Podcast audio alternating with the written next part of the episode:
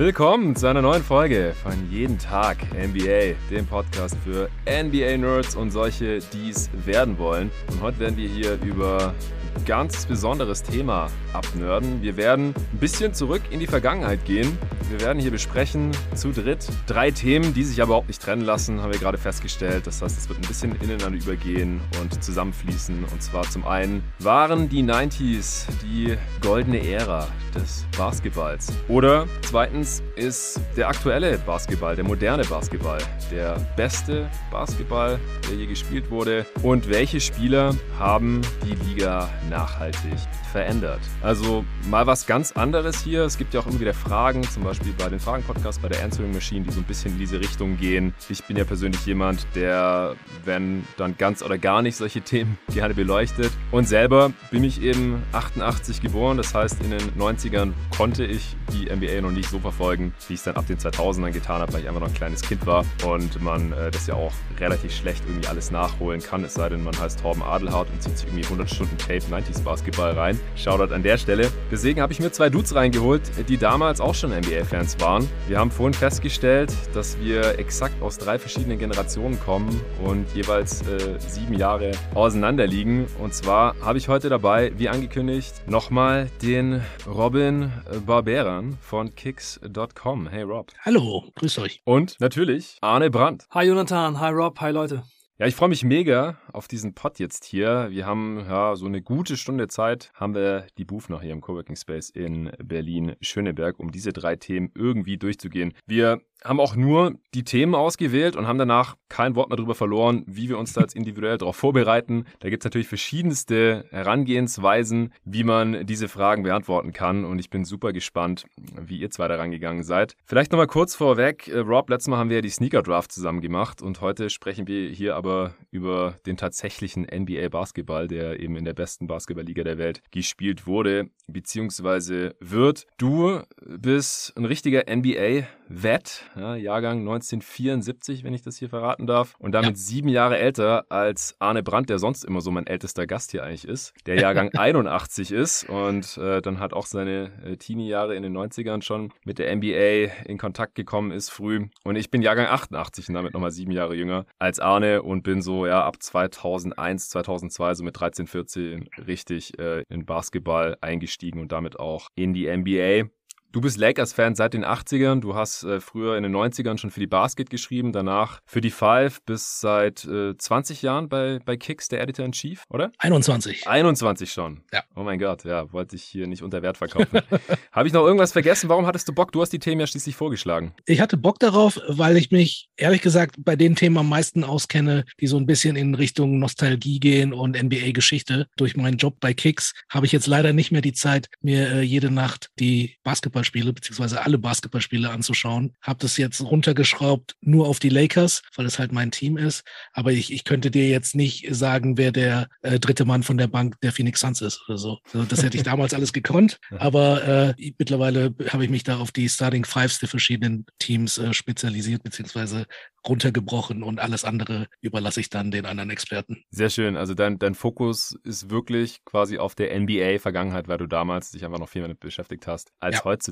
Bei mir ist es quasi umgekehrt und dann haben wir jetzt noch den Mann zwischen uns, nicht nur vom Alter und von der Generation, sondern der damals schon NBA-Freak war und das bis heute geblieben ist, quasi durchgehend. Äh, Arne, äh, erzähl doch vielleicht nochmal ganz kurz, seit wann du die NBA verfolgst und was dich da so geprägt hat und ja, vielleicht auch, wie du den Pod hier heute so siehst. Ja, ich habe immer Bock auf Pods, die sich so mit der Geschichte und vor allem auch den 90ern befassen, weil das einfach so die Zeit ist, wo es mich gepackt hat. 92 Dream Team ging es so richtig los. Dann die erste Saison und die ersten Finals, die ich so richtig mitgekriegt habe, war 93, 94. Houston Rockets, New York Knicks in den Finals. Da habe ich auch zum ersten Mal in den Finals nachts ein Spiel live geguckt mit einem Kumpel und meinem Bruder. Und von da an war dann kein Halten mehr. Dann Bulls-Fan geworden. Jordans Rückkehr dann miterlebt. Vorher war er immer so ein Mythos und dann kam er tatsächlich zurück, dann noch drei Jahre Jordan gesehen und von da an never looking back. Oder jetzt schon mal wieder, ne?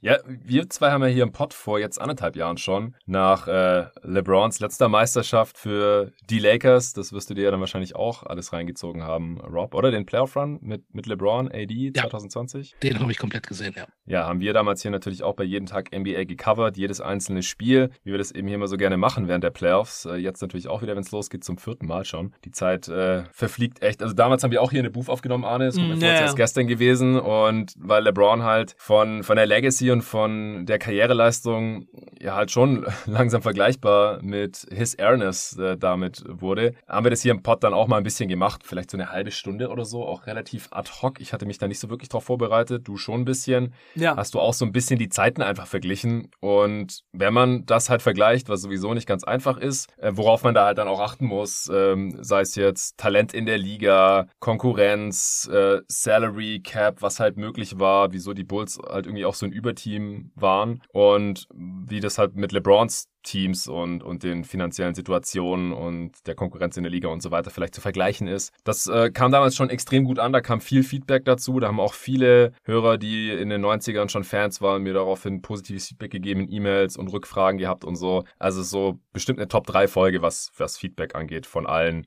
480 Folgen, die es jetzt hier mittlerweile bei jeden Tag NBA schon gab. Also ich bin sehr, sehr gespannt. Ich wusste auch nicht so genau, wie ich mich da heute darauf vorbereiten soll. Ich bin am meisten eigentlich immer interessiert, wie eigentlich tatsächlich Basketball gespielt wurde damals im Vergleich zu heute. Und je näher man sich damit befasst, desto mehr realisiert man eigentlich, wie unterschiedlich das war. Und da habe ich mir ein paar Sachen zu rausgeschrieben. Wie sich das dann hier einfügt, das werden wir dann gleich sehen. Ich denke, ihr habt wahrscheinlich heute ein bisschen mehr zu sagen als ich. Ich habe mich dann gerne auch ein bisschen zurück und versucht es äh, zu moderieren und zu hosten, aber ich habe definitiv auch meine eigenen Gedanken. Bevor es gleich losgeht, der Pod heute ist passenderweise mal wieder von Kicks kicks.com gesponsert.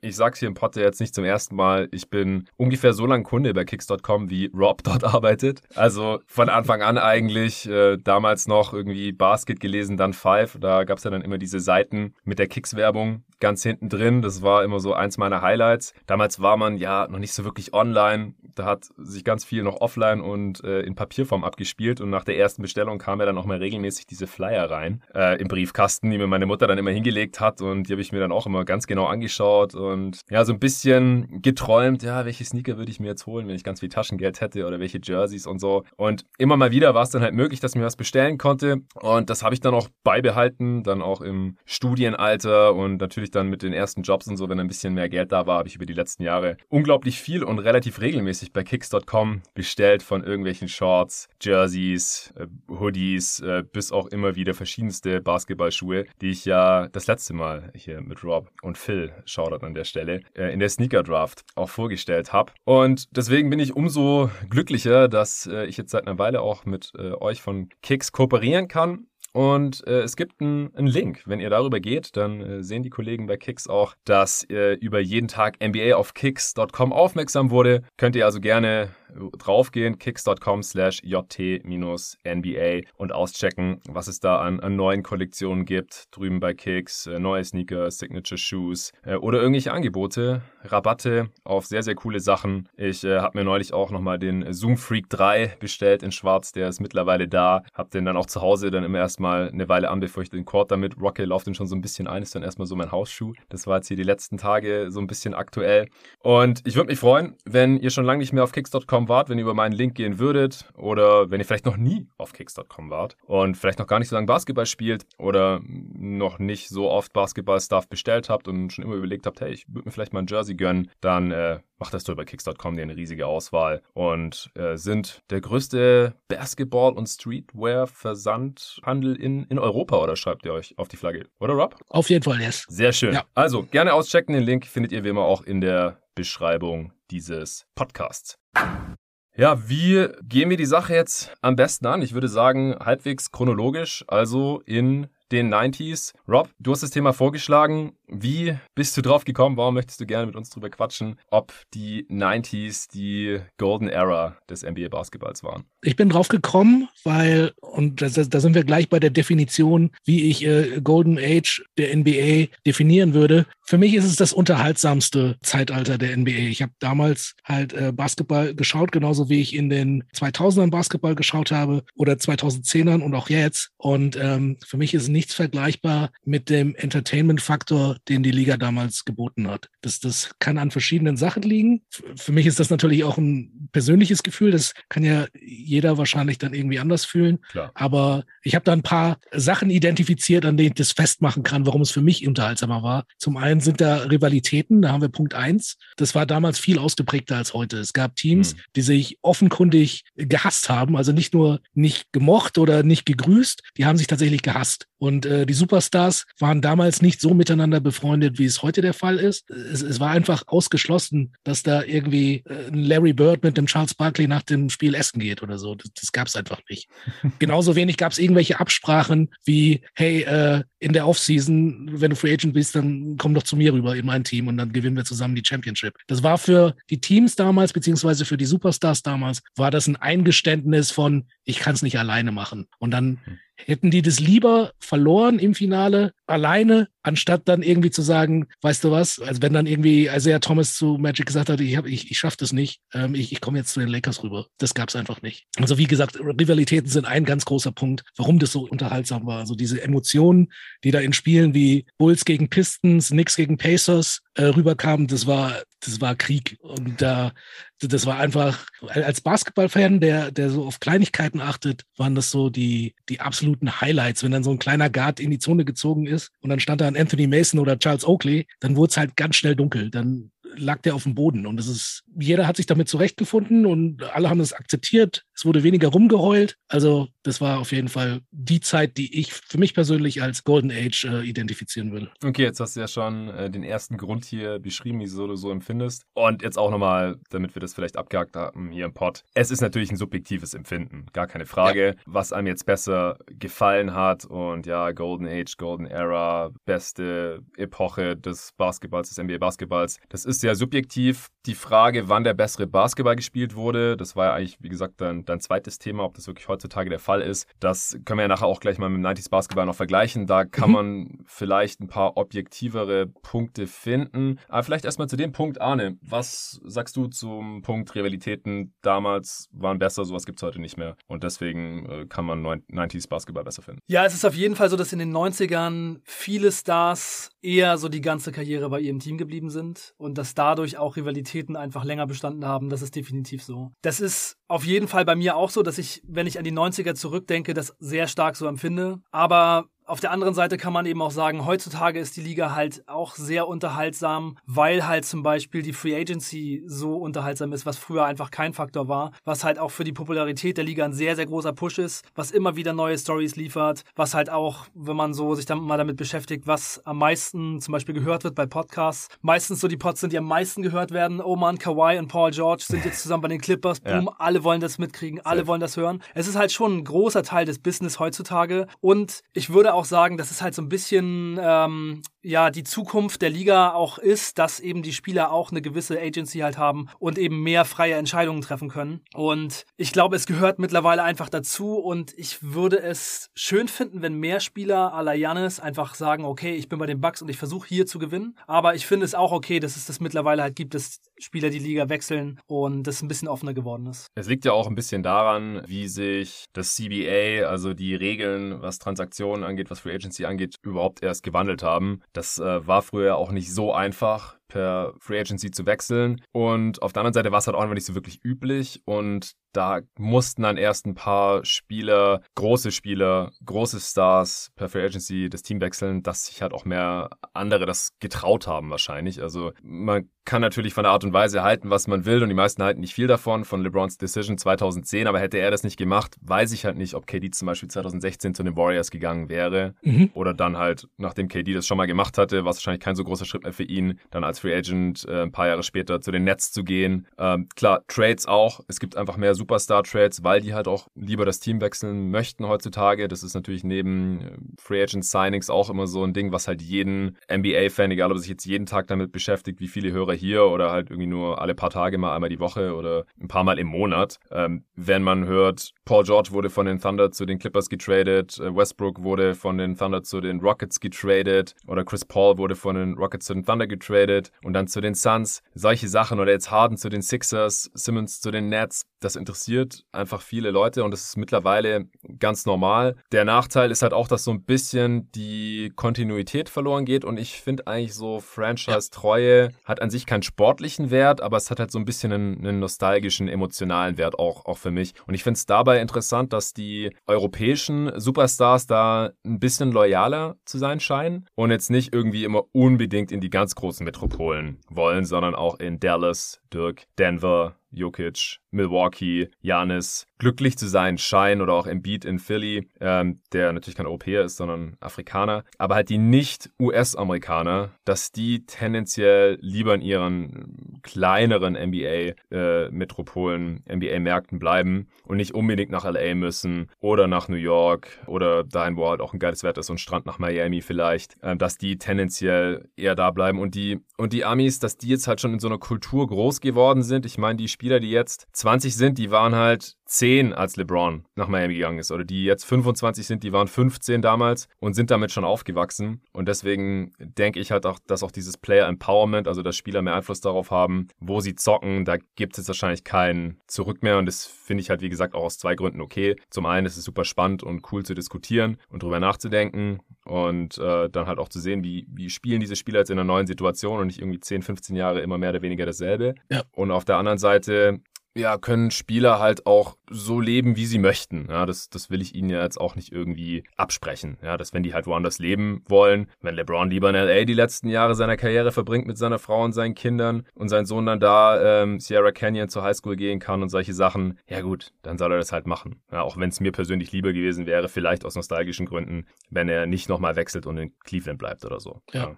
Du, ich, ich glaube, das ist außer Frage, dass das für die Spieler auf jeden Fall eine positive Entwicklung ist. Ich glaube auch für Fans, die die Liga so als Ganzes betrachten und NBA-Fan sind, für die ist das auch was, was Spannendes. Und wie du schon gesagt hast, das Interesse ist ja auch sehr groß an Spielerwechseln. Ich glaube aber, für Fans einer bestimmten Franchise ist es nicht so cool, wenn du halt einen Franchise-Spieler, den du zwei Jahre lang gehabt hast, der dein absoluter Go-To-Guy ist, wenn der nach äh, drei Jahren getradet wird. Und dann kommt jemand Neues, an den du dich gerade gewöhnst, und dann ist der zwei Jahre da. Hm. Ähm, es ist halt ein, ein, anderes Ding gewesen damals, um jetzt zurück auf die 90er zu kommen. Da war halt ein Hakim Olajuwon, der eine Institution in Houston war, oder ein Patrick Ewing in New York. Solche, solche Franchise-Eckpfeiler gibt es heutzutage nur noch sehr wenige. Mhm. Und deswegen finde ich das auch super positiv von dem, von dem Dame Lillard, dass er sagt, er bleibt in Portland und, und, und geht jetzt nicht zu einem Titelfavoriten, auch wenn es heißt, dass er dann keine Championship gewinnt, dann nimmt mhm. er das halt in Kauf.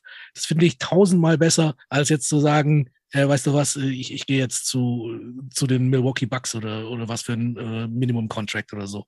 Also ja. das ist halt, das sind so Sachen, da, da sage ich mir, da habe ich die 90er halt lieber gemocht, weil ich wusste, welche Guys in welchem Team sind und da sind sie dann halt auch eigentlich geblieben, bis dann die Traderei angefangen hat wo dann natürlich der Ewing auch getradet worden ist und, und der, äh, der Elijah One. Ja, ganz am Ende, äh, da waren sie aber schon genau. post-Prime. Ja. Genau, ja, genau. Ende der 90er wurden viele Stars nochmal oder haben es nochmal woanders probiert. Pippen, Barclay, genau. Elijah One, Ewing. Ja. ja. Was ich jetzt nochmal kurz erwähnt haben wollte, weil du es selber gerade auch noch angerissen hast, Championships. Es ist natürlich viel leichter für Spieler, bei ihrer Franchise zu bleiben, wenn sie schon einen Ring haben. Das darf man nie vergessen. Also so sehr ich das auch Dirk, Tim Duncan und auch Kobe anrechne, dass sie die gesamte Karriere bei ihrer Franchise geblieben sind, die haben halt auch da gewonnen früher oder später. Und es herrscht halt so so eine hohe Erwartungshaltung oder diese Rings-Culture, der Druck auf, auf absolute Superstars, wenn du halt ein Top 10, Top 15 Spieler dieser Liga bist und nicht äh, früher oder später als Leistungsträger zumindest noch in deiner Karriere einen Ring gewonnen hast, dann ist es halt ein Riesenmakel. Ich meine, da spricht man halt bis heute noch davon. Ja, aber Barkley hat keinen Ring gewonnen. Ja, mhm. aber Stock Alone haben nie einen Ring geholt. Und das wissen halt die Superstars und die haben da auch keinen Bock dann drauf, wenn die halt irgendwann das Gefühl haben, alle außer Damon Lillard so ungefähr, das wird hier nichts, ich bin jetzt über 30 oder Ende 20 und ich würde sowieso ganz gerne mal noch woanders leben oder so, ja, dann ist es halt auch mittlerweile, glaube ich, ein großer Push-Faktor, dass Spieler dann halt es nochmal irgendwie woanders probieren und dann entweder einen Trade forcieren oder halt, wenn sie die Gelegenheit haben, per Free Agency das Team wechseln. Also das darf man, glaube ich, auch nicht außen vor lassen, dass halt diese immense Erwartungshaltung in den Medien von den Fans, dass Top-Spieler halt auch früher oder später einen Ring gewonnen haben müssen und man den Kontext gerne dann so ein bisschen unterschlägt. Ja, wer war da eigentlich die Konkurrenz und gegen wen sind die da ständig in den Conference Finals ausgeschieden und haben nicht Verletzungen eine große Rolle gespielt und ja, war dieser Spieler nicht eigentlich genauso gut wie der andere, aber aus verschiedenen Gründen hat er halt keinen Ring gewonnen, dass das halt gerne alles unter den Tisch fallen gelassen wird und dann halt irgendwie auf ESPN, TNT nur rumgeschrien wird, ja, das ist ein Loser, der hat nie gewonnen und das wollen äh, Superstars halt ganz gerne vermeiden. Also ich glaube, das ist auch noch ein riesiger, riesiger Faktor bei der Sache. Das stimmt, ja. Hast du noch äh, einen anderen Grund, wieso du Verfechter des 90s Basketball bist, außer ja. Rivalitäten und Loyalität? Ja, ich, ich habe sie gerade schon mit, mit Namen angesprochen und das sind äh, dominante Low-Post-Spieler, die, äh, also ein Und ein Elijah Wand, ein David Robinson, ein Shaq, der äh, dann äh, in die Liga kam, das sind einfach Spieler, die das Spiel variabler gemacht haben, weil es halt nicht nur ein Two-Man-Game oben war, äh, ein Pick-and-Roll und dann irgendwie zum, zum Shooter rausgepasst, mhm. sondern es waren halt einfach so, so richtige Basketballbrecher teilweise, die in der Zone ein Double-Team ziehen konnten. Und äh, da bin ich mir nicht so sicher, ob es auf der Center-Position heutzutage solche Leute noch gibt. Also die sind entweder zu Shootern mutiert wie der Towns oder äh, in der Defensive so stark wie der Gobert. Der, der Nikola Jokic ist ein absolutes Einhorn. Ähm, also das gab's halt damals in den 90ern. Du, du konntest das an Center-Duellen irgendwie festmachen. Mhm. Und das hat mich einfach gereizt, wenn dann irgendwie auf dem Poster stand äh, Mann versus Ewing. Dann wusste man irgendwie, was man erwarten konnte. Ja, also das ist ja auch ein sehr gängiger Take. Du hast es gerne damals angeschaut oder es ist dann halt halt in diesen Duellen gegipfelt. Arne, du darfst dich gleich zu Wort melden. Ich würde nur mhm. gerne kurz noch einen anderen Namen in den Ring werfen. Joel Embiid, auch gerade äh, mit ganz oben dabei in der MVP-Konversation. Und ich finde es allgemein interessant, dass es eigentlich drei Bigs sind, gerade die Frontrunner für den MVP diese Saison und ja auch schon die letzten Saisons mit Janis noch, der äh, ja auch 6'11 ist. Ja, ist auch ein Ballhändler, der kann auch am Wing was machen, der, der Wurf wird auch immer besser. Aber jetzt von den dreien hat er sogar noch den schlechtesten Wurf und macht am meisten in der Zone. Aber mit Embiid, Jokic und Janis haben wir ja wieder drei unfassbare Big-Talente, die gerade zu den besten Spielern der Liga gehören. Also da gab es jetzt wieder so eine Rückentwicklung, weil wir halt diese Dudes hier in der Liga haben. Es gab ein paar Jahre, da gab es echt keine so guten Center mehr, vor allem offensiv, vor allem auch im Post-Up und so. Aber ein Embiid und auch ein Jokic da, die musst du auch doppeln, vielleicht sogar trippeln, auf jeden je Fall. nachdem. Ja. So, das, das gibt es jetzt schon so langsam wieder. Aber Low-Post-Offense hat auf jeden Fall sehr, sehr stark an Wichtigkeit eingebüßt. Das stimmt. Ja, ich meine, da werden wir dann auch später zu den Spielern kommen, die das Spiel verändert haben. Ja. Ähm, das ist ja nicht äh, von heute auf morgen passiert. Das, das, kann man ja an ganz bestimmten Personen festmachen. Aber ähm, um darauf nochmal zurückzukommen, auf die, auf die 90er, was das noch ausgemacht hat, ist natürlich auch ein großer Faktor Michael Jordan. Wer Michael Jordan schon mal hat spielen sehen, ähm, in den 90ern konntest du den Fernseher anmachen und den besten Basketballer aller Zeiten anschauen. Und die Chancen waren groß, dass irgendwas passiert, was du vorher noch nie gesehen hast, beziehungsweise was du danach nie wieder siehst. Und ähm, das ist, so gut ich die Basketballspieler heutzutage auch finde. Und da, da kommen wir dann auch später zu, zum nächsten Punkt, ob die NBA heutzutage besser ist als damals. Also einen Michael Jordan kannst du halt nicht replizieren. Und wer das damals gesehen hat, der, äh, der weiß, was, was die 90er an diesem Spieler gehabt haben. Das ist einfach unvergesslich. Ja, also ich kann dir zustimmen in dem Punkt, dass ich die 90er auch mega geil fand und ich es sehr unterhaltsam fand. Aber ich, ich liebe halt Innovationen und ich sehe immer gerne, was kann man besser machen, wo kann es sich hin entwickeln, wie kann man Sachen effizienter, effektiver machen. Und ich sehe halt eine unglaublich große Entwicklung in, im Basketballspiel, in der Komplexität, in den Skills, in dem, was Teams und Spieler dazugelernt haben. Und ich schaue regelmäßig Spiele aus den 90ern und ich liebe das auch. Ich liebe halt äh, Jordan, die ganzen anderen Stars, diese Dominanz der Liga auch im Gegensatz zum Rest der Welt damals war halt irre. Hm. Auch meiner Meinung nach einer der Gründe, warum die NBA so durchgestartet ist und warum es im Basketball auch halt anders ist als zum Beispiel im Fußball. Basketball war halt so lange ein amerikanisches Spiel, die NBA war immer die beste Liga, die anderen waren so weit zurück und alle Stars sind immer wie so ein Magnet in die NBA gekommen. Und das ist halt heutzutage immer noch so. Und von daher hat man halt das beste Basketballtalent der Welt gebündelt auf einem Punkt, wie so ein Brennglas. Es ist halt richtig krass. Aber die 90er sind halt auch eine Zeit, wenn, und auch wenn ich mir die Spiele angucke, wo der Basketball so super anders war und das, was sich inzwischen entwickelt hat, will ich eigentlich nicht mehr missen. Also ich würde nicht so gerne zurückgehen in diese Zeiten. Und auch wenn man sich so die ganze offensive Entwicklung der Ligageschichte anguckt, dann sind die 90er, also eigentlich so ähm, Anfang der 90er geht's los. Ähm, 98, 99 ist dann so der, der Tiefpunkt, der so ein offensiver Einbruch. Es sieht so ein bisschen aus, als wäre ein Meteorit eingeschlagen und alle Dinosaurier wären gestorben. Und 98, 99 ist so ein Loch in der Mitte des Kraters, wo die Lava raussprudelt. Das war nämlich die Lockout-Season und es war die langsamste Pace aller Zeiten, die wenigsten Punkte. Und da waren halt Teams in den 90ern, die haben einfach das Tempo verschleppt, die haben versucht, die anderen Teams dadurch kaputt zu machen, dass sie so langsam wie möglich spielen. Die Cavs hatten 1994 eine Pace von 84,8. Es ist so langsam, da schläft man ein und wenn man aufwacht, ist es halt immer noch nicht vorbei. Und die Grizzlies haben zum Beispiel in dem Jahr 89 Punkte im Schnitt gemacht. Und die Defense war super krass und super hart, aber die Spieler hatten auch einfach noch nicht wirklich Dreier und die Liga hat zu der Zeit echt rotiert. Also es war klar, bald hört Jordan auf, Mitte der 90er. Die, äh, die Spiele sind langsam, die Spiele sind hart. Die Liga hat wirklich nach Lösungen gesucht, das Spiel zu verbessern und es war auch nötig. Es gab ganz viele Baustellen. Für mich sind die 90er von daher eher wie so ein Startpunkt. Es brauchte neue Salary Cap Regeln, es brauchte neue Spielregeln, um das Spiel offensiv attraktiver zu machen. Man musste dieses super harte Spiel, was auch sehr gefährlich ist, einfach eindämmen und das ändern, weil es einfach auch super gefährlich war für die Spieler, diese ganzen Flagrants und so. Von daher bin ich da auch dafür, dass diese Regeln sehr gut waren. Und man hat es dann halt versucht, zum Beispiel die Dreierlinie näher ranzumachen, dann wurden mehr Dreier geworfen, aber es ging trotzdem immer weiter runter. Und dann gab es halt ein paar Regeländerungen später, Handchecking, Illegal Defense ja. äh, Regel geändert und so, die dann was gebracht haben. Aber die 90er waren halt schon rough und einfach nochmal eine Sache. Es gab halt 89, 90 fast gar keine Dreier in der Liga. Zum Beispiel Isaiah Thomas hat von 81 bis 94 gespielt. Also der Isaiah Thomas, der bei den Pistons zwei Meisterschaften gewonnen hat. Ja. Der hat in in 979 Spielen 398 Dreier geworfen mit 29% Quote und Curry hat in 900 Spielen weniger in einer Saison in 79 Spielen 402 Dreier geworfen. Also in 900 Spielen weniger hat er vier ja. Dreier mehr geworfen als, als er Thomas in seiner ganzen Karriere. Und das hat das Spiel halt so doll verändert. Es ist halt, also für mich macht es einfach schon einen großen Unterschied. Ich will die 90er überhaupt gar nicht schlecht machen, aber diese ganzen Entwicklungen sind doch schon echt so extrem. Rob, willst du gleich was dazu sagen? Oder? Ja, also es ist, es ist keine Frage, dass die Spieler und da sind wir gleich beim nächsten Punkt, ähm, ob die NBA heutzutage besser ist als, als damals. Ich glaube, da muss man unterscheiden zwischen der NBA und den Spielern. Ich glaube, dass die Spieler tatsächlich so gut sind wie noch nie zuvor. Das Skill-Level ist through the roof. Mhm. Selbst, selbst Bankspieler haben heutzutage sehr viel mehr drauf, also skills technisch, als jetzt mancher Starter in den 90ern. Das ist mhm. außer Frage. Aber wenn ich die NBA als Liga betrachte, dann sehe ich halt ähm, äh, Leute oder ich sehe Spielzüge, die selbst bei einem Fastbreak in einem Dreier enden. Ähm, ich sehe ich sehe sowas wie äh, Load Management. Ich sehe mehr Freundschaften als Rivalitäten. Das sind einfach, einfach so Sachen, die gab es damals nicht und haben also für mich auf jeden Fall also an der Attraktivität des Spiels genommen, finde ich. Mhm.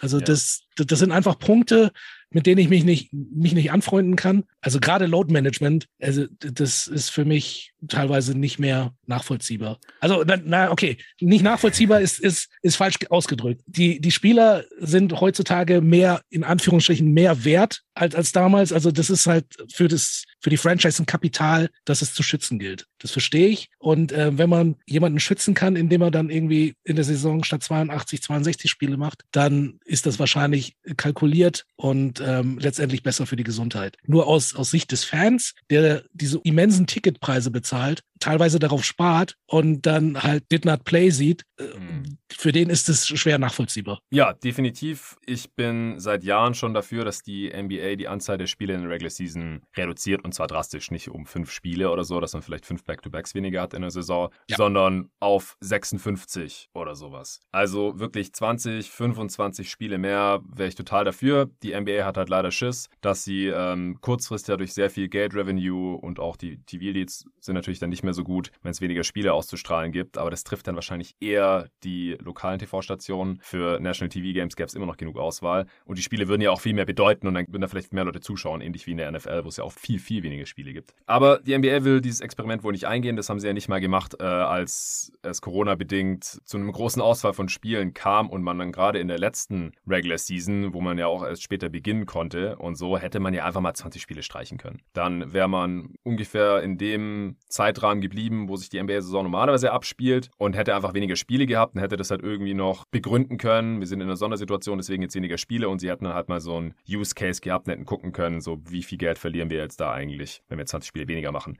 Ist nicht passiert, deswegen glaube ich leider nicht dran, aber Load Management, das ist einfach auch eine Folge des veränderten Spiels. Und ich habe mir das mal genauer angeschaut jetzt, weil wie gesagt, das interessiert mich einfach, was sich da auch auf strategischer ähm, und dann halt auch Teambuilding-Ebene, vor allem aber halt auch beim Coaching und bei der taktischen Ebene verändert hat in den letzten 25, 30 Jahren, weil das fällt mir immer viel zu sehr unter den Tisch, wenn dann halt Leute rangehen und irgendwie Jordan mit LeBron vergleichen wollen oder die 90er mit der aktuellen NBA, dass es eigentlich fast noch eine andere Sportart war, weil sich einfach die Geometrie des Feldes so stark verändert hat durch das Spacing und durch vor allem auch die Abschaffung der Illegal Defense. Also mhm. Also das, das habe ich selber erst relativ spät realisiert, weil es so wenig thematisiert wird, dass es fast schon kriminell meiner Meinung nach, weil die Illegal Defense Rule das Offensivspiel, also auch das Defensivspiel, also das Spiel an sich so stark beeinflusst hat, dass, wenn man sich das mal genauer anschaut und halt nicht nur Highlights, sondern halt einfach mal ein paar ganze Spiele sich anguckt, vielleicht auch nicht unbedingt nur Playoff-Spiele und so diese ganzen Klassiker, sondern wie es äh, der Kollege Torben jetzt halt auch gemacht hat und dann im aktuellen Got Next Magazine das auch ähm, genauer beleuchtet hat und letzte Woche im Pod mit mir auch besprochen hat, das will ich gerne nochmal kurz aufgreifen. Der hat sich einfach diverse Random Regular Season Spiele reingezogen aus den 90ern und wie er es genannt hat, gab es halt durch die Illegal Defense Rule ein Fake Spacing, weil man musste bei seinem Mann bleiben. Man durfte nicht pre-rotaten, absinken, schon mal irgendwie in die Zone, um halt offensive Threats von vornherein einzudämmen. Und Dadurch mussten halt Defender, egal ob ihr Gegner schießen konnte oder nicht, bei dem bleiben und nicht nur bei ihm bleiben, sondern halt auch oberhalb der Freiwurflinie oder in der Nähe der Dreierlinie. Das war auch alles nicht so super klar definiert, aber ich glaube, seit 1982 war es dann eben so, dass die Off-Ball-Defender oberhalb der Freiwurflinie stehen mussten, wenn es jetzt eine ISO im, im Mid-Post oder im Low-Post gab, zum Beispiel.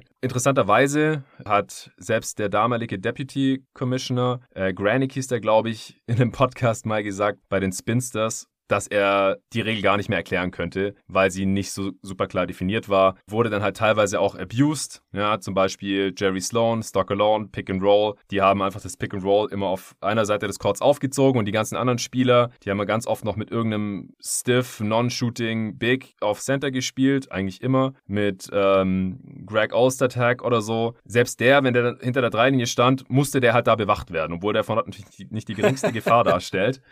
Äh, und so hatten halt Stockton und Malone immer ein Two-on-Two im Pick-and-Roll, weil halt nur hart gedoppelt werden durfte oder ein dritter Defender oder gar ein vierter, wie es heutzutage ja ganz oft passiert, Pick-and-Rolls werden getaggt, da wird gedickt, da wird at the nail geholfen. Überhaupt auch heute, wenn man sich die guten defensiven Teams, die haben standardmäßig alle fünf Defender mit mindestens einem Fuß in der Paint, wenn man sich mal so ein Spiel anschaut. Im Halfcourt, der Gegner bringt den Ball hoch, alle fünf Defender sind in oder an der Zone. Natürlich nicht drei Sekunden lang, das darf man natürlich nach wie vor nicht, aber halt dort in der Nähe, weil dort entstehen natürlich die hochprozentigen Basketball-Plays, also Abschlüsse. Selbst heutzutage noch, wo es so viel Shooting gibt, wird die Paint bewacht wie verrückt. Und das durfte man damals in der Form halt einfach nicht. Man durfte erst sehr spät, wenn sich das Play entwickelt hat, wirklich rotieren zur Hilfe. Und das haben halt gerade die Jazz unter Sloan im Pick and Roll gnadenlos ausgenutzt. Und dann haben halt wiederum andere Basketball-Masterminds das versucht defensiv irgendwie auszunutzen. Wurde im Podcast jetzt neulich, was heißt neulich, das war schon im Februar, kann ich auch nur sehr empfehlen, Thinking Basketball von Ben Taylor, den ja auch äh, hier Torben nochmal ein Shoutout interviewt hat fürs Got Next Magazine ähm, und den ich sehr, sehr feier.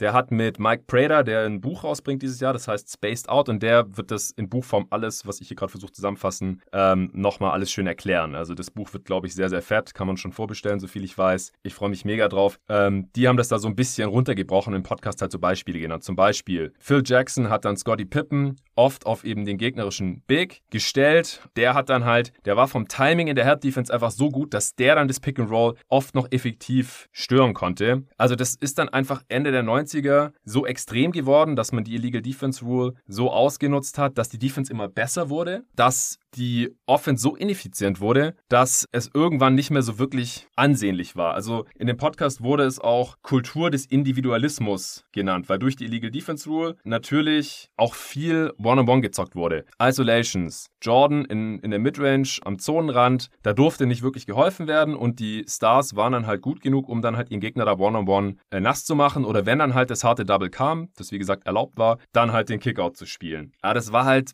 ja relativ eintönig und, und die Hilfe und Pre-Rotaten und sowas, das war alles in der Form nicht so wirklich möglich. Und dadurch gab es halt auch viele Sachen, die wir heutzutage sehen, das kann ich dann gerne nachher nochmal sagen, in der Offense und der Defense, was super komplex ist, das gab es damals einfach nicht. Also es war quasi ein, ein simpleres Spiel aufgrund dieser Regel und halt auch der Skillsets damals, dass ähm, wenn dann halt der Kickout nach draußen kam, dann war da zwar ein Offensivspieler, aber der konnte dann von da halt vielleicht gar nicht wirklich werfen oder abschließen, sondern musste man halt nochmal alles von vorne machen. Und dann ist Jordan ja retired 98. Dann kam äh, Shaq so wirklich auf bei den Lakers, zwei Titel in Folge gewonnen und dann hat man die Illegal Defense ja abgeschafft. Und ich weiß nicht, ob das damals wirklich so rübergekommen ist. Das müsst ihr mir jetzt vielleicht mal sagen. Äh, Arne oder auch Rob, 2001 was habt ihr davon mitbekommen, dass die Illegal Defense abgeschafft wurde? Habt ihr das überhaupt realisiert? Wurde das irgendwie thematisiert? Habt ihr das festgestellt, wenn ihr dann Games gesehen habt? Oder habt ihr das damals zu der Zeit vielleicht auch irgendwie unterschätzt? Rob, willst du erstmal antworten? Okay, also klar war, war die, die Abschaffung der Illegal Defense ein großer Punkt. Was aber nicht zu unterschätzen ist, ist, glaube ich, das Handchecking. Das war ein paar Jahre später, da würde ich auch noch gleich dazu kommen. Oh, ja, genau. Illegal Defense war 2002 Defense und Handchecking war 2005. Genau, da gab es ein paar Jahre dazwischen, wo die Defense ja. erstmal noch krasser wurde. ja. Stimmt. Ja, es, es gab, es gab ein, ein Komitee, was einberufen worden ist. Äh, Jerry Colangelo, der äh, Phoenix Suns äh, Präsident, hat sich dafür bereit erklärt, äh, das, das einzuberufen gerufen, weil er zum David Stern gegangen ist und gesagt hat, hey, die Offensivzahlen gehen in der gesamten Liga runter. Ich bin Basketball-Lifer und äh, mich kotzt das an. Was, was denken erst die richtigen NBA-Fans da, darüber? Mhm. Und dann hat äh, David Stern gesagt, okay, du hast recht, was können wir dagegen tun? Und dann wurde ein Komitee einberufen. Jerry Colangelo hat das angeführt. Da waren, ähm, Jerry West war auch drin. Das waren fünf, sechs bekannte, populäre Basketball-Heads, die sich dann Regeländerungen überlegt haben. Und ähm, ich glaube, das war halt Anfang 2000 und die Regeländerung für Handchecking kam dann 2005 was, was mir dabei nur auffällt, ist, dass äh, Jerry Colangelo, der Präsident äh, der Phoenix Suns, diese Regeländerungen, also die letztendlich auch dazu geführt haben, dass Guards leichter in die Zone ziehen konnten, mhm. dadurch, dass das Handchecking nicht mehr erlaubt war, dass das halt dazu geführt hat, dass äh, jemand wie ein, ähm, ein Steve Nash zwei MVP-Titel gewinnt. Die Phoenix Suns dieses superschnelle Basketballspiel, ähm, was, was auf, auf, auf Speed ausgelegt ist, dann äh, kultivieren. Das, ja. das, das ist halt ein, ein Punkt, wo ich mir sage, okay, jetzt hat genau der Typ, äh, der am meisten davon profitiert, diese Regeländerungen hervorgerufen. Genau, deswegen ist Handchecking beziehungsweise Illegal Defense, ähm, die, die Phoenix Suns haben halt enorm davon profitiert, was, was man, glaube ich, an dieser Stelle nicht vergessen durfte. Ja, genau, aber das Ding ist ja, durch die Abschaffung der Illegal Defense wollte man Teamplay forcieren, weil man Defenses, die unter Illegal Defense Regeln agieren mussten, halt am besten ausnutzen konnte, in, indem man halt alle oder möglichst viele Spieler hinter die Dreilinie gepackt hat. Die Defender durften nicht so wirklich davon weghelfen und dann hat halt der offensive Star, sei es jetzt ein, ein Wing wie Michael Jordan oder ein großer Guard, äh, oder halt die Low-Post-Spieler, die du vorhin schon angesprochen hast, da versuchen One-on-One ihren Gegner nass zu machen. So, und als da durch die Defenses aber trotzdem irgendwelche Lücken gefunden haben, um trotzdem solide zu verteidigen. Dann natürlich auch noch die Pace immer weiter verschleppt wurde, wie Arne ja schon vorhin äh, erzählt hat, wurde, gab es halt immer weniger Punkte und dann hat man gedacht, dass man Teambasketball forcieren muss und das funktioniert halt am besten, indem der Ball laufen gelassen wird und das funktioniert am besten durch defensive Rotation und deswegen musste man die erstmal erlauben. Was dann aber passiert ist, ist, dass die Defense erstmal noch krasser geworden ist.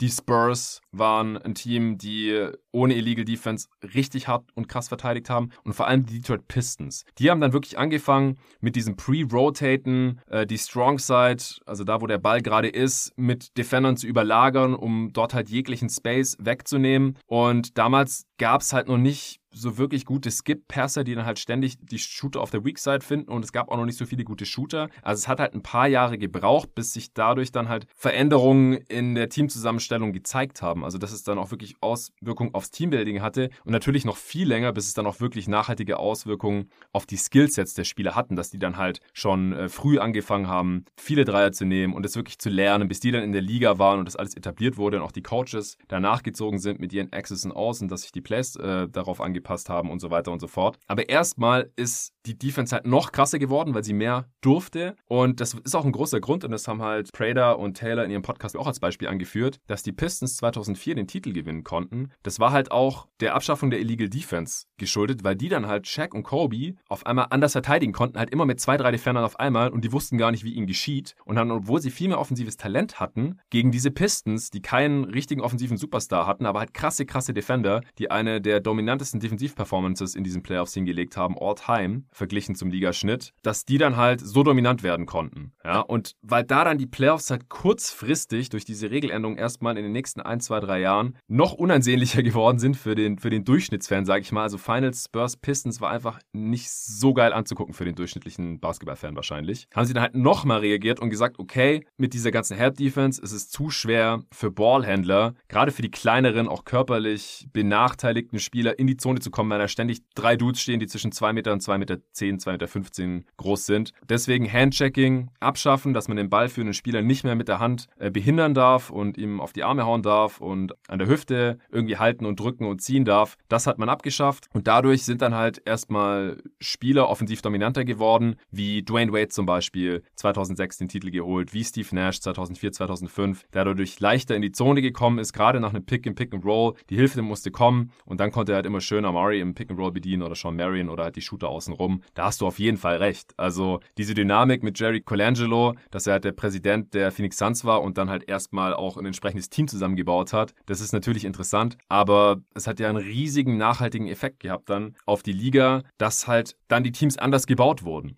Ja, ja, weil halt Ballhändler besser in die Zone penetrieren konnten. Das Pick and Roll wurde etabliert als ein, als ein Play, dass man auch, wenn es eine Help Defense gibt und Pre-Rotations gibt, trotzdem dominant sein kann durch Space, auch durch Pace. Ja, es hat sich wieder, es hat sich halt gelohnt. Man hat gemerkt, dass wenn man schneller spielt, man mehr offene Würfe bekommt, gerade wenn man viele Screens einsetzt, wie die Phoenix Suns. Also da so um die Jahrtausendwende, wo ich zum Fan geworden bin, habe ich jetzt halt erst im, im Nachhinein nach und nach über die letzten Jahre bemerkt, da hat sich ganz viel verändert im NBA Basketball durch, durch Regeländerungen, die dann halt auch mittel- bis langfristige Auswirkungen hatten auf die Skillset, aufs Teambuilding, auf Access und Aus, worauf der ganze heutige Basketball fußt. Und ich finde es halt super interessant zu sehen, wieso es diese Regelungen gab und was halt im 90 90s Basketball vielleicht nicht so cool war oder nicht so schön anzusehen war oder vielleicht ein bisschen eintönig war. Ich weiß nicht, wie ich es jetzt am besten formulieren oder zusammenfassen soll, ohne dass es irgendwie abwertend klingt. Aber ich fand Kultur des Individualismus versus mehr Teambasketball versus mehr Pace und versus mehr Space, das fand ich schon recht passend eigentlich. Ja, ich denke, so kann man es zusammenfassen. Also die Liga, wie wir sie heute haben, würde es ohne die Abschaffung der Illegal Defense nicht geben. Und die Spieler und die Menschen, die die Teams aufgebaut haben, waren auf jeden Fall gezwungen, nach mehr Shooting zu suchen, denn man brauchte von da an Shooting um die Stars herum, ansonsten konnte man einfach dieses Isolation Play gar nicht mehr aufziehen. Und es war auf jeden Fall die Dominanz von Shaq, die dazu geführt hat, dass man besonders diese Regel ändern wollte in der Zeit, denn die Finalserien zum Beispiel in den Jahren, wo die Lakers da gewonnen haben,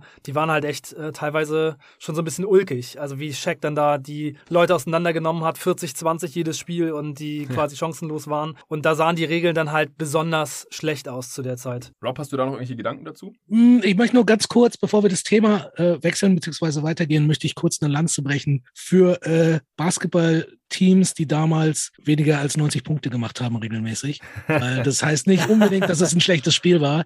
Genauso wie es ein geiles Fußballspiel sein kann, das 1-0 ausgeht, ähm, gab es echt Spiele, besonders jetzt, wenn ich jetzt sowas wie, wie Nix gegen, äh, gegen Pacers ansehe, die so unter 80 verlaufen sind und ab, absolut äh, geil, geile Basketballspiele waren. Also dass es äh, irgendwie ein Spiel 120 zu 130 ausgehen muss, also kann ich jetzt nicht für mich unterstützen. Also das ist nicht unbedingt, je mehr Punkte, desto besser. Nee, nee, den Schluss würde ich auch überhaupt nicht ziehen wollen. Aber was man nicht vergessen darf, ist, also wo liegt jetzt der Mehrwert für dich, dass es weniger Punkte gibt, wenn die Defense an sich auch nicht besser ist. Also dann ist ja einfach nur, wird halt langsamer gespielt. Hm, ich, ich glaube, es ist einfach der Faktor, dass, dass ich sehe, wie hart jeder Punkt erarbeitet werden muss. Mhm. Und für mich jetzt, aber wie gesagt, das ist ja eine rein persönliche Sicht, äh, für mich ist es dann egal, ob der Punkt an der Freiwurflinie erarbeitet wird oder jetzt in einem Fastbreak-Dank, der, ich sag mal, relativ einfach war. Wenn es ihm irgendwie schwer gemacht wird, die Punkte zu bekommen, dann bin ich eigentlich, bin ich eigentlich schon happy. Mhm.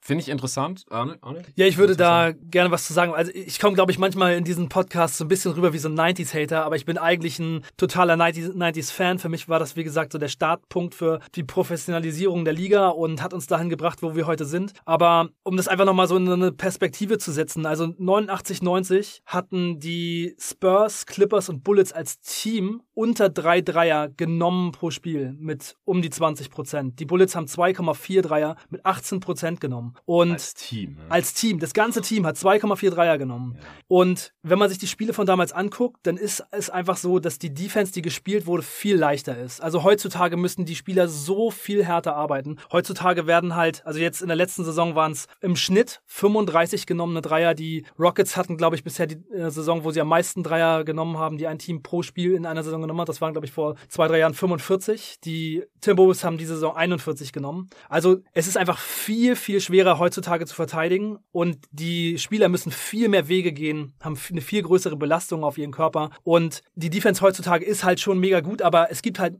durch das Shooting und die ganzen Plays, die heutzutage, es heutzutage gibt, viele Dinge, die kann man gar nicht verteidigen. Man muss einfach dann am Ende nur hoffen, dass das Team das Ding einfach nicht verwertet. Pick your poison. Entweder ist der Dreier offen oder der Lob ist da oder der Spieler hat einen freien Wurf. Es ist halt super schwer zu verteidigen und ich liebe auch die 90er und habe auch großes Ansehen für die Spieler, die damals so ihr Ding gemacht haben, aber es gab halt viele Spieler, die hatten einfach keine Skills und ja. dadurch war es einfach alles ein bisschen leichter. Und heutzutage können halt ja Spieler, die zum Beispiel keinen guten Wurf haben und nicht irgendwas anderes unglaublich gut können, gar nicht mehr in der NBA überleben. Und es gab in den 90ern halt super viele Spieler, die hätten heutzutage mit dem Skillset gar keine Chance mehr. Und dazu kommt halt auch der ganze internationale Einfluss. Guck mal, Jokic, Janis, Embiid im MVP-Rennen gerade auf den ersten drei Plätzen, ganz klar hm. eine Gruppe für sich vorne. Alle nicht aus Amerika. So, das ist halt schon, das sind halt schon so Faktoren, wo ich sagen muss, das ist die Evolution. Das ist halt ja. so ein bisschen wie, ja, ein geiles Sportauto aus den 90ern mit äh, einem Supercar mit 1500 PS von heute zu vergleichen. Sehr guter Vergleich. Ja. ja. Geiles Auto, ja. ja. Richtig, richtig geil, super nicer Style. Kann man, wenn die Sonne scheint, ein Eis essen gehen, aber das Rennen würde das Ding verlieren. Ja, witzigerweise habe ich vorhin, als wir im, im Café frühstücken waren, Arne, äh, habe ich mir auch nochmal Gedanken gemacht und ich bin ja auch auf vielen Ebenen Fan der 90er, einfach was meine Kindheit war und äh, weil man natürlich sehr viele nostalgische Gedanken damit verbindet, wenn ich einen Röhrenfernseher sehe zum Beispiel. Das ist für mich einfach ein Kindheitsgefühl. Oder ich, ich habe einen alten Daimler, der ist auch gerade abgemeldet, äh, Baujahr 93. Ich, ich habe den viel lieber als jetzt die, die neue E-Klasse, ja, meinen alten W124er, obwohl die neue E-Klasse natürlich mehr PS hat und viel mehr kann und so weiter. My point. Das, das bessere Auto ist in Anführungsstrichen.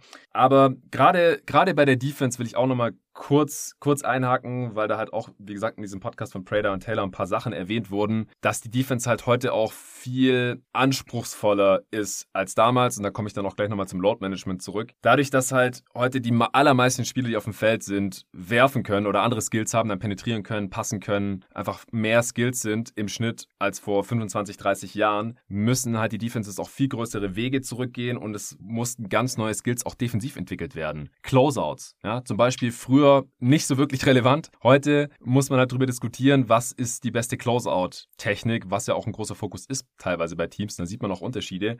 Oder Axing out, ja, also dass halt man nicht nur seinen Mann verteidigt und die Closeouts läuft, sondern wenn jetzt jemand Hilfe vom Flügel gespielt hat und sein Mann ist frei geworden, dann muss ein anderer den Closeout laufen, also so quer rüber rotieren an der Defense. Also es gibt nicht nur Help Defense in der Zone, sondern auch immer mehr am Flügel, weil es einfach so viel Shooting gibt. Solche Sachen, das hat früher quasi nicht existiert. Und da muss jetzt halt wiederum die Offense halt drauf reagieren und hat jetzt die letzten Jahre sich immer weiterentwickelt, die Defense zu manipulieren, die Help Defense. Man weiß, die Hilfe kommt, wie reagiere ich dann drauf, welchen Pass spiele ich dann? Und deswegen haben jetzt halt auch Spieler wie Doncic oder LeBron, der halt so den Skip Pass so ein bisschen kultiviert hat, weil als er richtig gut geworden ist in seine Prime geworden ist, die Geschichte mit den konstanten Pre-Rotaten, Double Team, Triple Team erst so richtig hochgekommen ist, die, die Celtics 2008 unter Tom Thibodeau, äh, haben das perfektioniert. LeBron dann mit entsprechend Shooting neben sich gespielt hat und dann halt auch diese Shooter finden konnte, musste und die dann halt auch treffen konnten. Das gab es halt vorher in der Form alles nicht. Darf man nicht vergessen, ja, wie sich das Spiel da weiterentwickelt hat und dass es halt einfach heute im Prinzip auf einem, auf einem anderen Niveau stattfindet, dass halt auch NBA Defenses, selbst heute, wenn es mehr Punkte gibt, sie trotzdem relativ zur Liga-Effizienz genauso dominant oder noch dominanter sind als viele Defenses in den 90ern. Und wie gesagt, das hatte Torben halt in seinem äh,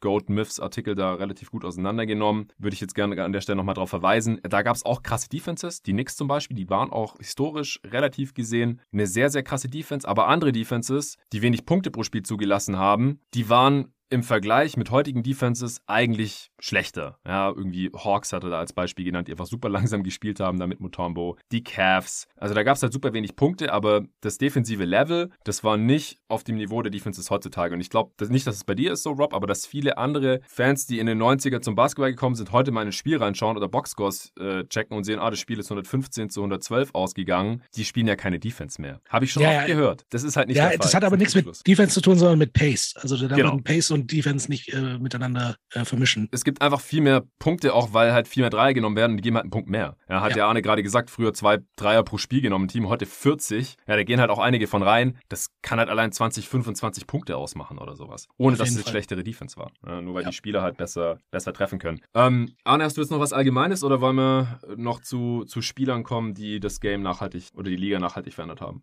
Ja, ich würde sagen, das sollten wir jetzt als nächsten Punkt angehen. Also ich habe es nicht bei Spielern gehalten, sondern ich habe einfach so ein bisschen so die für mich größten, auch teilweise Konstellationen von zum Beispiel GM, Trainer, Spieler, so für mich die größten Dinger, die passiert sind, die vor allem sich mhm. auf die Offense ausgewirkt haben. Also ich habe auch bemerkt, als ich drüber nachgedacht habe, dass man selten wirklich auf einen Spieler runterbrechen kann. Es gibt natürlich diese Typen und vor allem, wenn man jetzt nicht nur spielerischen Einfluss hier berücksichtigt, sondern auch noch, ja, sagen wir mal, Basketball-kulturellen oder was die Popularität angeht, hier mit einfließen lässt, da kann man es natürlich oft auf, auf einzelne Gesichter oder einzelne Namen, einzelne Spieler runterbrechen. Aber ich glaube auch die ganz revolutionären Sachen, das war ein Zusammenspiel von Spielern mit einem gewissen Skillset, Coaches, die die entsprechend eingesetzt haben und auch GMs, die diese Teams halt überhaupt erst so zusammengebaut haben oder diese Coaches mit diesen Spielern, mit diesen Skillsets irgendwie zusammengebracht haben, unter diesen Regeln halt auch. Ein Beispiel haben wir vorhin schon genannt oder schon mehrere jetzt im, im Verlauf dieses Podcasts. Colangelo, Suns, Nash, D'Antoni, Pick and Roll, Pace and Space. Zum Beispiel. Äh, Rob, was sind so die Namen gewesen, die dir da jetzt als erstes in den Kopf gekommen sind? Ja, ich muss zugeben, ich habe mich ein bisschen schwer getan, damit das auf fünf Leute runterzubrechen. Also ja, sowieso. das war äh, ja, also die fünf Namen, die ich habe, konnte ich nicht weglassen irgendwie, aber auf jeden Fall sind da Leute, die die fehlen.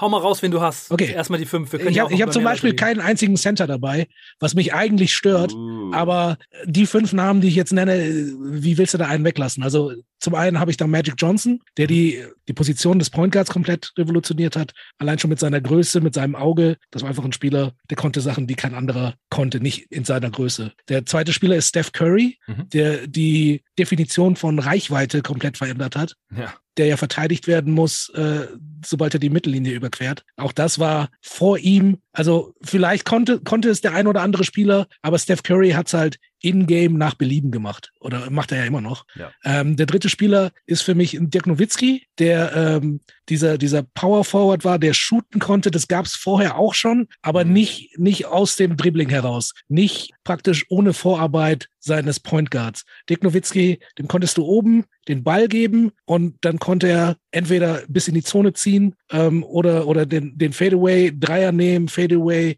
äh, Elbow, das waren einfach Sachen, die kannte man so von seiner Position eigentlich noch nicht. Ja. Der vierte Spieler ist Michael Jordan. Ähm, also ich meine, wenn dein Name ein Synonym dafür ist, Best of the Best zu sein, ne, also wenn du sagst, der und der ist der Michael Jordan der Formel 1 oder der und der ist der Michael Jordan des Curlings, dann weiß jeder, okay, das ist der beste Michael, das ist der beste Spieler in dem Sport. Mhm. Also wenn dein Name dafür steht, dann hast du einfach das Spiel verändert oder den Sport allgemein. Ja. Und der, der letzte Name, den ich nenne, ist LeBron James, weil der dieses Longevity-Ding einfach bis ins Absurde jetzt mittlerweile gezogen mhm. hat und ähm, der das vollkommen neu definiert, wie lang Sportler einen sportlichen Höhepunkt haben können oder zumindest mhm. äh, produktiv sein können. Der, der sollte ja eigentlich mittlerweile auf dem absteigenden Ast sein, ist er aber nicht. Klar ist er jetzt vielleicht nicht der, der LeBron James wie vor zehn Jahren, aber er ist jetzt auch nicht irgendjemand, den du irgendwie freilassen kannst und sagen kannst, okay, der Typ ist jetzt fast 40, den können wir mal da stehen lassen. Und das sind so die fünf Namen, die ich jetzt habe.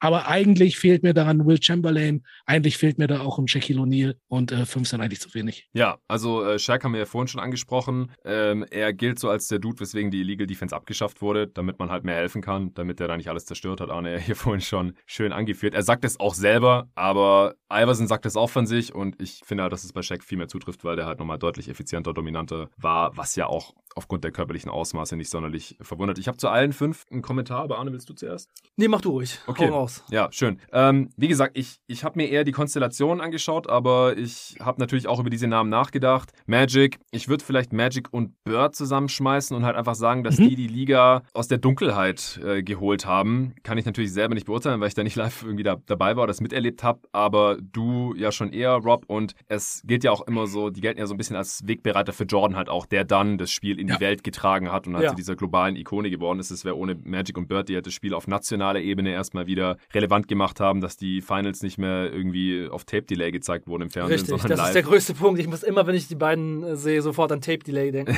ja, dass genau. damals, bevor die beiden kamen, Magic und Bird, die Spiele noch nicht mal live im Fernsehen gezeigt wurden. Ja, spielerisch weiß ich jetzt nicht. Hast du gerade so ein bisschen angeschnitten, kann ich nicht so wirklich was zu sagen, weil ich viel zu wenig von Magic gesehen habe, was er da jetzt wirklich am, am Game massiv verändert oder beeinflusst hat. Ich weiß natürlich, dass er ein riesiger Point Guard war und so im Prinzip auch ein bisschen ein Vorreiter von LeBron, der auch ein, ein riesiger äh, Point Forward ist oder von so äh, Luca Doncic-Typen vielleicht sogar. Äh, Curry Klar, ich habe bei Curry aber die Warriors als Ganzes genommen, weil die das Spiel sowohl offensiv als auch defensiv brutal revolutioniert haben. Defensiv durch ihre Switching Defense mit ihren äh, Small Ball Lineups, Death äh, mit äh, Green, Clay Thompson, Curry und äh, Andre Iguodala und dass man da einfach alles 1 bis 5 quasi äh, switchen konnte und offensiv absolut fucking unstoppable war. Und dass sie die Offense halt auch nicht inside-out aufgebaut haben, wie alle dominanten Offenses vorher eigentlich. Ja, es ging immer über die Rim Pressure, über äh, Paint Touches dahin zu kommen, Help zu ziehen oder selber finishen zu können, weil man krass dominant war. Jordan als athletisches und überhaupt Basketball Ausnahmetalent, Basketball Alien, wie auch immer, Shaq äh, gerade schon angesprochen. Alle anderen Superstars und alle anderen krassen Offenses, die es vorher gab, waren immer Inside-Out. LeBron, äh, auch Nash mit dem Pick and Roll. Aber Curry mit seinem Off-Ball-Spiel, mit seinem dominanten Shooting, mit seiner krassen Gravity, dass wenn es ein Off-Ball-Screen gibt und Curry geht da rum, gehen beide nicht auf den Rollman, der dann äh, in die Zone reingeht und eventuell einen Layup und einen Dank hat, sondern beide gehen auf Curry, damit er ja nicht einen Dreier losschießt. So haben die Warriors halt ihre Offense aufgezogen und das gab es vorher halt nicht. Das hat das Spiel auch nochmal wirklich nachhaltig geprägt. Aber wie gesagt, die Warriors als Ganzes, auch mit Clay Thompson, der ja auch ein ganz krasser Off-Ball-Shooter ist. Nicht auf dem Level von Curry, das will ich auch nochmal betonen. Anderes Skillset, aber halt die zwei, du zusammen, Splash Bros mit Green als Playmaker, aber halt auch die Defense. Also da gehe ich auf jeden Fall hundertprozentig mit. Jordan ist klar, ähm, der war einfach ein athletisches Ausnahmetalent zu der Zeit und mit Ultra-Basketball-Skills. Ähm, mit, natürlich noch mit dieser ganzen äh, mystischen, legendären Mentalität, äh, mit seinem Erfolg, 6 von 6 Finals und so weiter und so fort. Inwiefern er das Game tatsächlich verändert hat, vermag ich auch nicht zu beurteilen, aus ähnlichen Gründen wie, wie jetzt bei Magic, weil ich es nicht so wirklich vorher mit nachher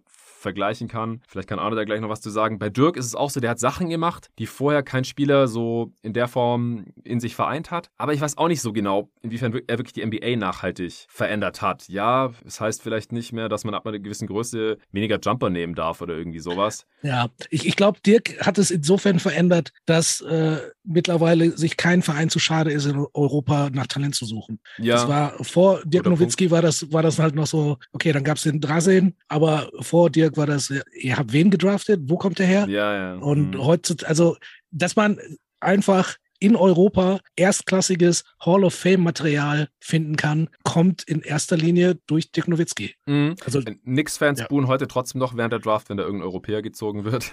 Gut, also von daher weiß ich nicht, wie gut, das, wie gut sich das durchgesetzt hat. Zumindest unter den die Nix-Fans nicht eigentlich fast immer? Aber halt hauptsächlich wirklich, wenn es ein, ja, ja. ein äh, europäischer Name ist. So Porzelius, Gallinari und so. Banani. Äh, aber die Nix Banani ist nicht Banani.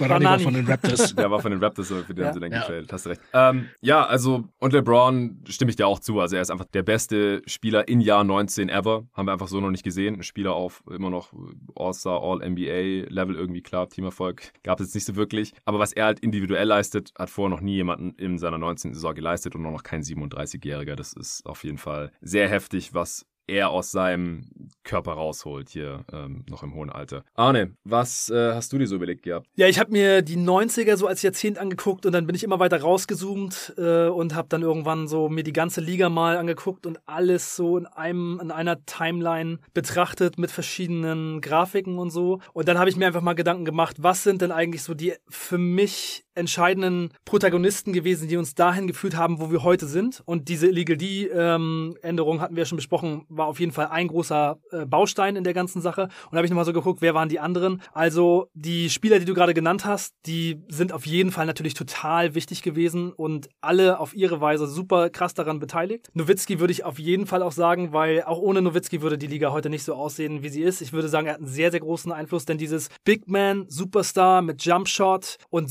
von daher das Spiel dominieren, das sehen wir ja heute auch zum Beispiel bei Embiid und Jokic, die einfach ganz anders spielen, als die Big Men das früher gemacht haben mhm. und viel mehr drauf haben. Das würde es ohne Nowitzki wahrscheinlich so gar nicht geben. Also ich glaube, da ist er wirklich maßgeblich dran beteiligt. Also und, dass Bigs auch ihren Jumper so kultivieren. Ne? Ja, und dass überhaupt auch ähm, es ganz normal ist, dass Bigs auch von draußen dominieren. Dass, die, mhm. dass der Jumpshot von Bigs so gut sein kann, dass sie auch damit das Spiel dominieren. Auch ein Kevin Durant zum Beispiel. Ich glaube, auch Kevin Durant würde es vielleicht in der Form nicht geben, wenn es Nowitzki nicht Habe ich auch drüber nachgedacht aber der kam ja 2007 schon in die Liga. Das war vier Jahre vor Dirks Titel und er hat ja auch davor schon wahrscheinlich so angefangen zu spielen und war schon so groß verhältnismäßig. Kam quasi als Shooting Guard in die Liga. Ich finde, dass KD auch so vom offensiven Skillset am nächsten an Dirk rankommt, weil auch Embiid und Jokic, die sind einfach zu sehr anders als Dirk offensiv. Und äh, KD ist wenigstens ähnlich groß und dominiert auch aus der Midrange. Ja, so, aber, aber trotzdem, ich, ich meine, es gibt sowieso viel seltener, als man denkt, dass es halt äh, Superstars gibt, die sehr ähnlich zocken wie andere Superstars. Also das, was am nächsten rankommt, ist wahrscheinlich immer noch Kobe an, an Jordan, einfach vom Körper, vom, vom Skillset, vom Style und allem, weil er das halt auch unbedingt wollte, ihn zu imitieren. Aber ansonsten gibt es sowieso relativ selten, deswegen will ich das jetzt nicht zu sehr daran festmachen. Aber ich, ich finde halt schon, dass grundsätzlich immer noch niemand so spielt wie Dirk. Aber ich gebe dir das auf jeden Fall, dass wahrscheinlich ein Embiid und auch ein Jokic nicht so viele Jumper nehmen würden, das vielleicht gar nicht so trainiert hätten, wenn es Dirk nicht gegeben hätte. Glaube ich auch, ja. Ja, ich glaube, viele positive Faktoren fürs Spiel wurden dadurch halt sichtbar. Zum Beispiel, dass man Size hat und vier Shooter auf dem Feld. Und ich gehe einfach einmal kurz durch, was ich mir so überlegt habe und ihr könnt dann ja einfach gleich nochmal darauf reagieren. Also ich glaube, am Anfang der 90er waren es vor allem so die Pistons, die Jordan Rules, die, die harte Defense und dann Riley und die Knicks, die dieses Jahrzehnt so geprägt haben, auch den Basketball geprägt haben. Dann danach, Don Nelson ist für mich einer der wichtigsten Leute in der NBA-Geschichte, was Offense und Innovation angeht. Mhm. Der hat immer schon probiert, Smallball zu spielen, hat so Bigs versucht zu finden, die ganz viel machen können. Billy Owens, Chris Webber, dann Dirk Nowitzki. Dann hat er auch äh, Dirk Nowitzki und Steve Nash in Dallas gehabt und damit die beste Offense äh, paar Jahre dann auch aufs Feld gebracht. Hat auch, ganz kurzer Einwurf, weil es mir gerade einfällt, weil du äh, Don Nelson erwähnst, der hat auch als Illegal Defense noch gab, hat der sein Big oft irgendwie ganz weit weg vom Korb in der Offense stationiert, gerade wenn es gegen die Spurs und David Robinson ging oder so, damit der halt äh, nicht von dem weghelfen durfte. Oder dass halt die, die Bigs immer aus der Zone auf einmal hinter die Dreilinie gerannt sind und der Defender musste hinterher rennen, sonst wurde Illegal Defense gepfiffen. Das hat Don Nelson auch komplett abused. Ja, also Don Nelson, echt so einer der frühen Innova Innovatoren, der immer was ausprobiert hat, der immer versucht hat, was Neues zu machen. Ja, dann mit Nowitzki und Nash, dann ähm, die Regeländerung und 2005 Nash, D'Antoni ähm, mit Steve Kerr als GM in Phoenix. Ah, da war noch Colangelo GM, da kann man äh, später ja, Steve Kerr. Okay, der, aber, hat, der, hat, der hat für Shaq getradet. Ja, genau, und aber genau in der ähm, Zeit kam auf jeden Fall auch, auch Kerr dazu, obwohl man auch sagen kann, Kerr hat es vielleicht auch am Ende verbockt, weil er ja. dann Shaq reingeholt hat. Der hat es quasi beendet. Der hat es beendet, ja, ja. Aber auf jeden Fall Nash und D'Antoni zusammen und dann ja. Seven Seconds or Less. Seven Seconds or Less ist ein Team, das jedem irgendwie ein Begriff ist, aber der Einfluss auf die Entwicklung der Liga, den das hatte, ist, glaube ich, auch nicht ganz so bewusst, denn die haben das Spread Pick and Roll angefangen, die haben Lineups gespielt mit einem super krassen Lob-Target und Shootern außenrum. Ja. Die hatten drei Jahre lang die meisten Dreier mit Abstand in der Liga. Also der, der durchschnittliche Wert war so 24 Dreier ungefähr und das zweitbeste Team hatte 2005 zum Beispiel 17. Also die waren 7, hm. 8 Dreier über dem Ligaschnitt ähm, oder ne, über dem zweiten in der Liga und das auch drei Jahre lang mit der besten Quote. Also die haben die mit Abstand meisten Dreier genommen. 40 Prozent ähm, der Dreier immer jedes Jahr getroffen. Beste Quote, meiste Dreier mit Abstand. Und dazu halt Steve Nash als Creator und dieses, dieses Spread Pick and Roll gab es halt vorher nicht. Das ja. hat die Offense der Liga nachhaltig verändert und dann halt abgelöst 2008 wieder von Don Nelson mit den Warriors als beste Offense und mit den meisten Dreiern. also wieder Don Nelson bei den Warriors. Small Ball, Small Shooting. Ball, Shooting, viele kleine Spieler, die auch dann hart zum Korb gegangen sind und dann wieder später, na okay, dann kamen zwischendurch natürlich die Warriors, die muss man auf jeden Fall erwähnen, aber dann später wieder bei den Rockets, ja. ähm, äh, Murray Ball und wieder mit D'Antoni und dann eben mit James Harden und dann McHale abgelöst, 15, 16, McHale 41 Siege mit den Rockets, 31 Dreier pro Spiel, D'Antoni kommt rein, Murray Ball, wir wollen Dreier und zum Korb, 40 Dreier in der nächsten Saison, mhm. 55, 27 Rekord und da haben alle gesehen, oh shit, man, die haben hier echt einen statistischen Vorteil, ab da war kein Halten mehr, seitdem gehen die Dreier mega hoch, also von 2005 waren es 16 Dreier pro Spiel im Schnitt und dann eben 2022 35 und da sind die Rockets halt das Team, das den Damm einfach durchbrochen hat und ja. D'Antoni hat auch später gesagt, seven seconds or less, wir waren nicht aggressiv genug, wir hätten das viel aggressiver machen müssen, wir hätten noch viel mehr Dreier machen müssen, wir wurden gleich wieder über von den anderen Teams überholt.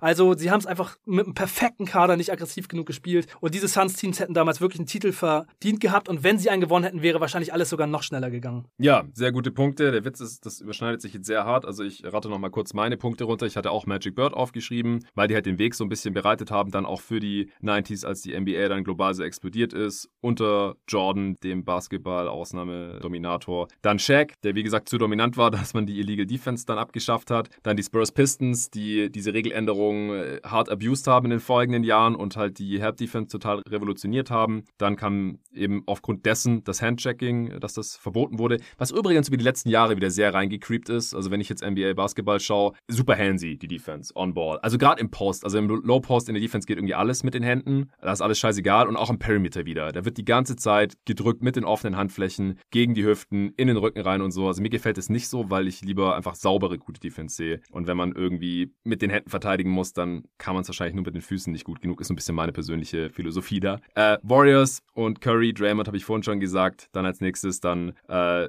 dazwischen war natürlich, wie gesagt, noch die, die Suns mit Nash und so habe ich alles genauso aufgeschrieben. Pace, Space, Spread, Pick and Roll. Und die Rockets hatte ich mir auch noch rausgeschrieben, weil die haben das alles nochmal ins Extreme getrieben, was die Warriors auch schon gemacht haben. Aber die Warriors haben gar nicht so super viele Dreier genommen. Curry hat immer abartig viele Dreier genommen im, im Verhältnis. Clay so äh, auch oben mit dabei, aber mit relativ großem Abstand. Und sonst hatten die teilweise gar nicht so viel Shooting. Die Rockets schon. So, die hatten mit Capella einen krassen Rollman oder davor auch Dwight Howard schon. Mit Harden einfach einen ganz krassen heliozentrischen Creator, was es so vorher in der Form auch nicht gab, der im Pick and Roll dominiert hat, der auch in der ISO dominiert hat mit seinen Stepback-Dreiern und endlich viele Fouls auch gezogen hat, wo man dann wiederum vielleicht den Case machen könnte, dass er das so ein bisschen eingeführt hat, so die Regelauslegungen so hart auszunutzen, so viele Freiwürfe zu schinden, dass es dann halt auch Trey Young und andere, viele andere Scorer, eigentlich haben das ja fast alle gemacht und dann, dass dann Anfang dieser Saison die neuen Points of Emphasis eben kamen und dann wieder auf einmal extrem viel laufen gelassen wurde, um da halt ein bisschen gegenzusteuern. Jetzt gerade gibt es da so ein bisschen Rubberband-Effekt und die Refs pfeifen dafür schon wieder relativ viel und Harden hat die höchste Freiwurfrate seit Jahren. Also was D'Antoni, Maury als GM und äh, Harden da mit seinen Rockets betrieben haben, das war auch auf jeden Fall nochmal sehr, sehr revolutionär. Ich bin froh, dass du es auch angeführt hast, Arne.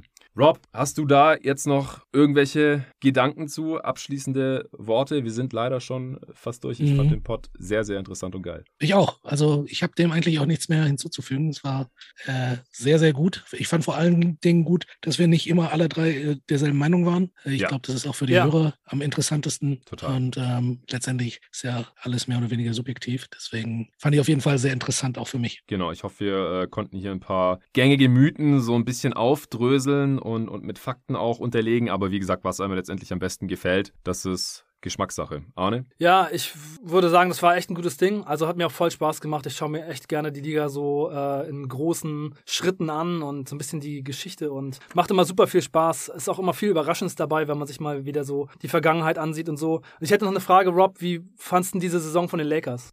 Hervorragend. Beste Saison seit Jahren. oh Gott. Ja, Booker hat die, hat die Lakers schon wieder aus den Playoffs äh, geballert. Mehr äh, ja. sage ich dazu jetzt auch gar nicht. Schwieriges, schwieriges äh, Thema. Ja, wir sind gespannt, was die Lakers in der Offseason machen. So ja. viele Möglichkeiten haben sie nicht. Wir haben es hier im Pod auch in letzter Zeit ein paar Mal thematisiert. Äh, ist jetzt auch Können froh sein, dass sie nicht absteigen können. Ja, genau. ja, leider haben sie auch ihren eigenen Pick nicht. Das Weil Relegation würden sie wahrscheinlich auch noch verlieren. Ja, ja, wahrscheinlich. Ähm, mir ist gerade aufgefallen, ich sehe noch einen Tweet von mir wegen Load Management. Das ist natürlich auch eine Entwicklung, die darauf basiert, dass halt die Spieler heutzutage viel mehr äh, rotieren müssen in der Defense, viel mehr rumrennen müssen, dass das alles sehr viel kräftezehrender ist, was ja auch Legenden wie Kevin Garnett zum Beispiel bestätigen, was ich dann auch immer ganz, ganz cool von denen finde, dass er da nicht zur Fraktion gehört. Hey, früher war alles besser, bei uns war die NBA viel härter und so. Heute ist alles soft. Sondern dass halt selbst ein Garnett sich hinstellt und sagt, der 95 gedraftet wurde, hey, heute ist Defense einfach viel anstrengender. Und deswegen setzen dann halt manche Spieler ab und zu Spiele aus, damit sie halt auch noch in den Playoffs fit sind. Gut, dann sind wir durch. Es war eine Punktlandung. Es war mir eine Ehre. Vielen Dank, Rob. Danke Vielen auch Dank. an deine Kollegen von Kicks.com fürs Sponsern dieser Folge. Checkt, wie gesagt, gerne den Link aus. Kicks.com slash jt-nba bei Kicks gibt es wirklich viele coole Sachen, die Baller und Basketballfans immer gebrauchen können. Danke dir, Arne. Ja, vielen Dank. Schön, dass wir mal ein Pod zusammen gemacht haben. Rob, ich kenne dich natürlich so von den Five-Seiten. Wenn man die aufgeschlagen hat, war da ja manchmal Oha. so ein Vorwort von dir drin und so, ne? Dankeschön. Kann ich mich noch gut dran erinnern. Ja, Five habe ich auch mal gelesen früher, klar, Mann. Ja, war ein geiles Trio hier heute. Ich hätte mir kein passenderes vorstellen können hier zu dem Thema. War jetzt mal ein zeitloser Pod, so kurz vor Ende der Regular Season, äh, der jetzt hier wahrscheinlich am Wochenende dann droppt. Und äh, dann geht es ja auch in die Postseason und die wird hier bei jeden Tag NBA natürlich auch rigoros und dann wirklich täglich, ja, jeden Tag NBA, Playoff, Basketball, erstmal Play-In, dann Playoffs über die nächsten Wochen und Monate. Ich habe mega Bock, freue mich schon drauf. Vielen Dank fürs Zuhören und bis dahin.